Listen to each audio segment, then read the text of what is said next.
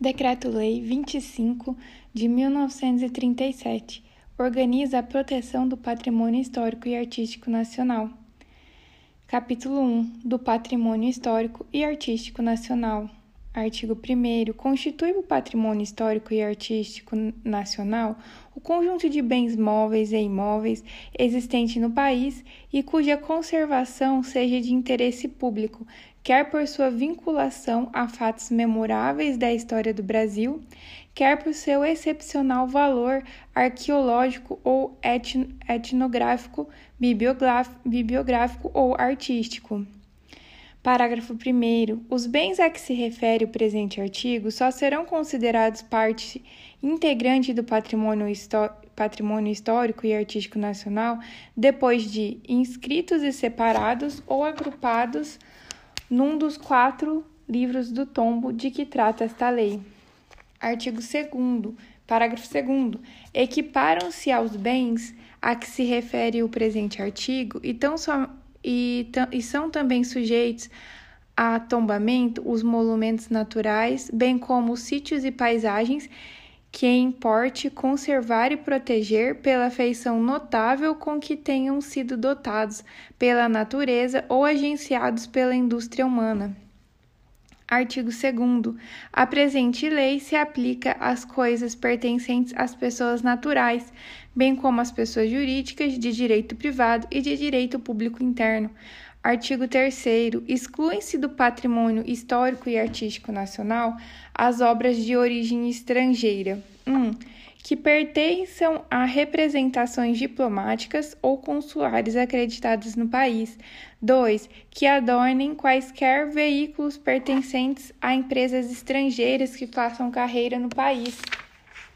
3. Que incluam entre os bens referidos no artigo 10 da instrução do Código Civil e que continuam sujeitas à lei pessoal do proprietário. 4. Que pertençam a casas de comércio de objetos históricos ou artísticos. 5. Que sejam trazidas para exposições comemorativas, educativas ou comerciais. 6. Que sejam importadas por empresas estrangeiras e expressamente para adorno dos respectivos estabelecimentos. Parágrafo único. As obras mencionadas nas alíneas 4 e 5 terão guia de licença para livre trânsito, fornecida pelo Serviço ao Patrimônio Histórico e Artístico Natural. Capítulo 2 do tombamento. Artigo 4 o Serviço do Patrimônio Histórico e Artístico Nacional possuirá quatro livros do tombo, nos quais serão escritas as obras a que se refere o artigo 1 desta lei, a saber, no livro do tombo arqueológico, etnográfico e paisagístico, as coisas pertencentes às categorias de arte arqueológica, etnográfica, amer ameríndia e popular, e bem assim as mencionadas no parágrafo 2 do citado artigo 1. No livro do tombo histórico, as coisas de interesse históricos e as obras de arte histórica. No livro do tombo das belas artes, as coisas de arte erudita, nacional ou estrangeira. No livro do tombo das artes aplicadas, as obras que se incluem na categoria das artes aplicadas nacionais ou estrangeiras. Parágrafo 1. Cada um do livro, dos livros do tombo poderá ter vários volumes. Parágrafo 2. Os bens que se incluem nas categorias enumeradas nas alíneas 1, 2, 3 e 4 do presente artigo serão definidos e especializados no regulamento que for expedido para execução da presente lei. Artigo 5. O tombamento dos bens pertencentes à União, aos Estados e aos municípios se fará de ofício, por ordem do diretor do Serviço do Patrimônio Histórico e Artístico Nacional, mas deverá ser notificado à entidade a quem pertencer ou sob cuja guarda estiver a coisa tombada, a fim de produzir os necessários efeitos. Artigo 6. O tombamento de coisa pertence pertencente à pessoa natural ou a pessoa jurídica de direito privado se fará voluntária ou compulsoriamente. Artigo 7. Proceder-se-á ao tombamento voluntário sempre que o proprietário o pedir e a coisa se revestir dos requisitos necessários para constituir parte integrante do patrimônio histórico e artístico nacional, a juízo do Conselho Consultivo do Serviço Patrimoni do Patrimônio Histórico e Artístico Nacional, ou sempre que o mesmo proprietário anuir por escrito a notificação que lhe fizer para a inscrição da coisa em qualquer dos livros do tombo. Artigo 8. Proceder-se-á ao tombamento compulsório quando o proprietário se recusar a anuir a inscrição da coisa. Artigo 9. O tombamento compulsório se fará de acordo com o seguinte processo: 1. Um, o Serviço do Patrimônio Histórico e Artístico Nacional, por seu órgão competente, notificará o proprietário para anuir ao tombamento, dentro do prazo de 15 dias a contar do recebimento da notificação, ou, para, se o quiser, impugnar, oferecendo dentro do mesmo prazo as razões de sua impugnação. 2. No caso de não haver impugnação dentro do prazo assinalado, que é fatal, o diretor do Serviço do Patrimônio Histórico e Artístico Nacional mandará, por simples despacho, que se proceda à inscrição da coisa no competente livro do tombo. 3. Se a impugnação for oferecida dentro do prazo assinado, far-se-á vista da mesma dentro de outros 15 dias fatais ao órgão de que houver emanado a iniciativa do tombamento, a fim de sustentá-la.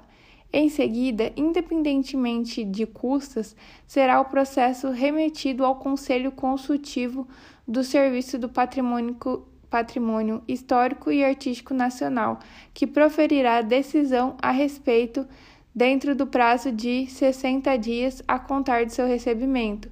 Dessa decisão não caberá recurso. Artigo 10. O tombamento dos bens a que se refere o artigo 6 dessa lei será considerado provisório ou definitivo, conforme esteja o respectivo processo iniciado pela notificação ou concluído pela inscrição dos referidos bens no competente livro de tombo. Parágrafo único. Para todos os efeitos, salvo a disposição do artigo 13 desta lei, o tombamento provisório se, equipara, se equiparará ao definitivo. Capítulo 3 Dos efeitos do tombamento. Artigo 11. As coisas tombadas que, que pertençam à União, aos Estados ou aos municípios, inalienáveis por, por natureza, só poderão ser transferidas de uma a outra das referidas entidades. Parágrafo único. Feita a transferência, dela deve o adquirente dar imediato conhecimento ao serviço do patrimônio histórico e artístico nacional. Artigo 12. A alienabilidade das obras históricas ou artísticas tombada, tombadas de propriedade de pessoas naturais ou jurídicas de direito privado sofrerá as restrições constantes da presente lei. Artigo 13. O tombamento definitivo dos bens de propriedade particular será, por iniciativa do órgão competente, do Serviço do Patrimônio Histórico e Artístico Nacional, transcrito para os devidos efeitos em livro a cargo dos oficiais de registro de imóveis e averbado ao lado da transcrição do domínio. Parágrafo 1. No caso de transferência de propriedade dos bens de que trata este artigo, deverá o adquirente, dentro do prazo de 30 dias, sob pena de multa de 10% sobre o respectivo valor, fazê-la constar do registro, ainda que se trate de transmissão judicial ou causa-mortes. Parágrafo 2. Na hipótese de deslocação de tais bens, deverá o proprietário, dentro do mesmo prazo e sob pena da mesma multa, inscrevê-los no registro do lugar para que tiverem sido deslocados. Parágrafo 3. A transferência deve ser comunicada pelo adquirente e a deslocação pelo proprietário ao serviço do patrimônio histórico e artístico nacional dentro do mesmo prazo e sobre a mesma pena. Artigo 14. A coisa tombada não poderá sair do país senão por curto prazo, sem transferência de domínio e para o fim de intercâmbio cultural, a juízo do Conselho Consultivo do Serviço do Patrimônio Histórico e Artístico Nacional. Artigo 15. Tentada, a não ser no caso previsto no artigo anterior, a exportação para fora do país da coisa tombada, será esta sequestrada pela União ou pelo Estado em que se encontrar. Parágrafo 1. Apurada a responsabilidade do proprietário, ser-lhe-á imposta a multa de 50% do valor da coisa, que permanecerá sequestrada em garantia do pagamento e até que se faça. Parágrafo 2. No caso de reincidência, a multa será elevada ao dobro. Parágrafo 3. A pessoa que tentar a exportação de coisa tombada, além de incidir na multa a que se referem os, os parágrafos anteriores, incorrerá nas penas combinadas no Código Penal para o crime de contrabando. No caso de extravio ou furto de qualquer objeto tombado, o respectivo proprietário deverá dar conhecimento do fato ao Serviço do Patrimônio Histórico e Artístico Nacional, dentro do prazo de cinco dias, sob pena de multa de 10% sobre o valor da coisa. Artigo 17. As coisas tombadas não poderão, em caso nenhum, ser destruídas, demolidas ou mutiladas, nem sem prévia autorização especial do Serviço do Patrimônio Histórico e Artístico Nacional, ser reparadas, pintadas ou restauradas sob pena de multa de 50% ao dano causado. Parágrafo único. Tratando-se de bens pertencentes à União, aos Estados ou aos municípios, a autoridade responsável pela infração do presente artigo incorrerá pessoalmente na multa. Artigo 18. Sem prévia autorização, do, servi do Serviço do Patrimônio Histórico e Artístico Nacional, não se poderão, na vizinhança da coisa tombada, fazer construção que lhe impeça ou reduza a visibilidade, nem nela colocar anúncios ou cartazes, sob pena de, man de ser mandada destruir a obra ou retirar o objeto, impondo-se, neste caso, a multa de 50% do valor do mesmo objeto. Artigo 19. O proprietário de coisa tombada que não dispuser de recursos para proceder às obras de conservação e reparação que a mesma requerer, levará ao conhecimento do Serviço do Patrimônio Histórico e Artístico Nacional a necessidade das mencionadas obras, sob, sob pena de multa correspondente ao dobro da importância em que for avaliado o dano sofrido pela mesma coisa. Parágrafo 1. Recebida a comunicação e consideradas necessárias as obras, o diretor do Serviço do Patrimônio Histórico e Artístico Nacional mandará executá-las às expensas da União, devendo as mesmas ser iniciadas dentro do prazo de seis meses ou providenciará para que seja feita a desapropriação da coisa. Parágrafo 2. A falta de qualquer das providências previstas no parágrafo anterior, poderá o proprietário requerer que seja cancelado o tombamento da coisa. Artigo 3 parágrafo 3 Uma vez que se verifique haver urgência na realização de obras de conservação ou reparação em qualquer coisa tombada, poderá o Serviço do Patrimônio Histórico e Artístico Nacional tomar a iniciativa de projetá-las e executá-las à expensa da União, independentemente da comunicação a que alude este artigo por parte do proprietário. Artigo 20. As coisas tombadas ficam sujeitas à vigilância permanente do Serviço do Patrimônio Histórico e Artístico Nacional que poderá inspecioná-las sempre que for julgado conveniente, não podendo os respectivos proprietários ou responsáveis criar obstáculos à inspeção sob pena de multa de 100 mil réis, elevada ao dobro em caso de reincidência. Artigo 21. Os atentados cometidos contra os bens de que trata o parágrafo 1 desta lei são equiparados ao cometimento contra o patrimônio nacional. Capítulo 5 Disposições Gerais.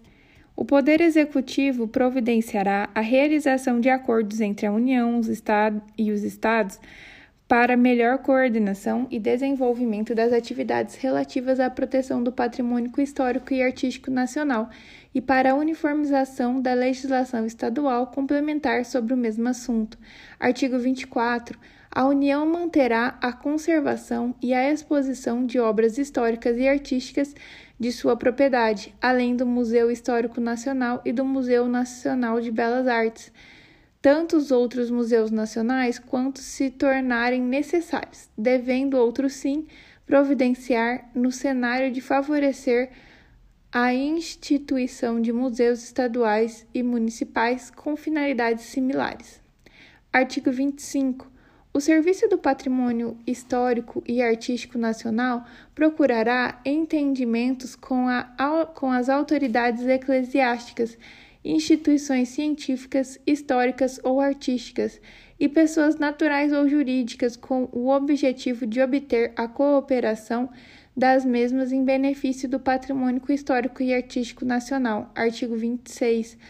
Os negociantes de antiguidades, de obras de arte de qualquer natureza, de manuscritos e livros antigos ou raros, são obrigados a um registro especial no Serviço do Patrimônio Histórico e Artístico Nacional, cumprindo-lhes outro sim apresentar semestralmente ao mesmo relações completas das coisas históricas e artísticas que possuírem. Artigo 27.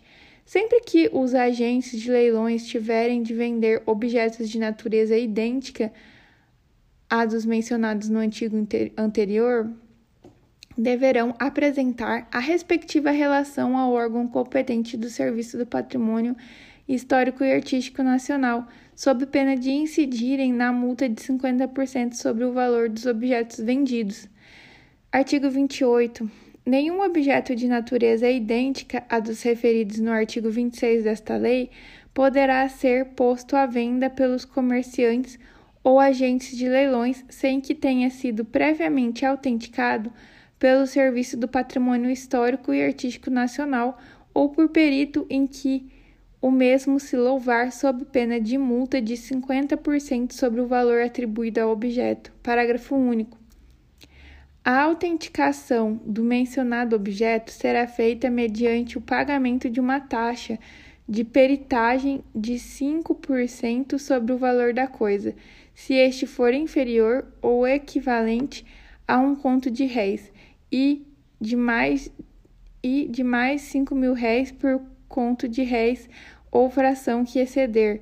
Artigo 29. O titular do direito de preferência goza de privilégio especial sobre o valor produzido em praça por bens tombados, quando ao pagamento de multas impostas em virtude de infrações da presente lei. Parágrafo único. Só terão prioridade sobre o privilégio a que se refere este artigo os créditos inscritos no registro competente antes do tombamento da coisa pelo Serviço do Patrimônio Histórico e Artístico Nacional. Artigo 30. Revogam-se as disposições em contrário.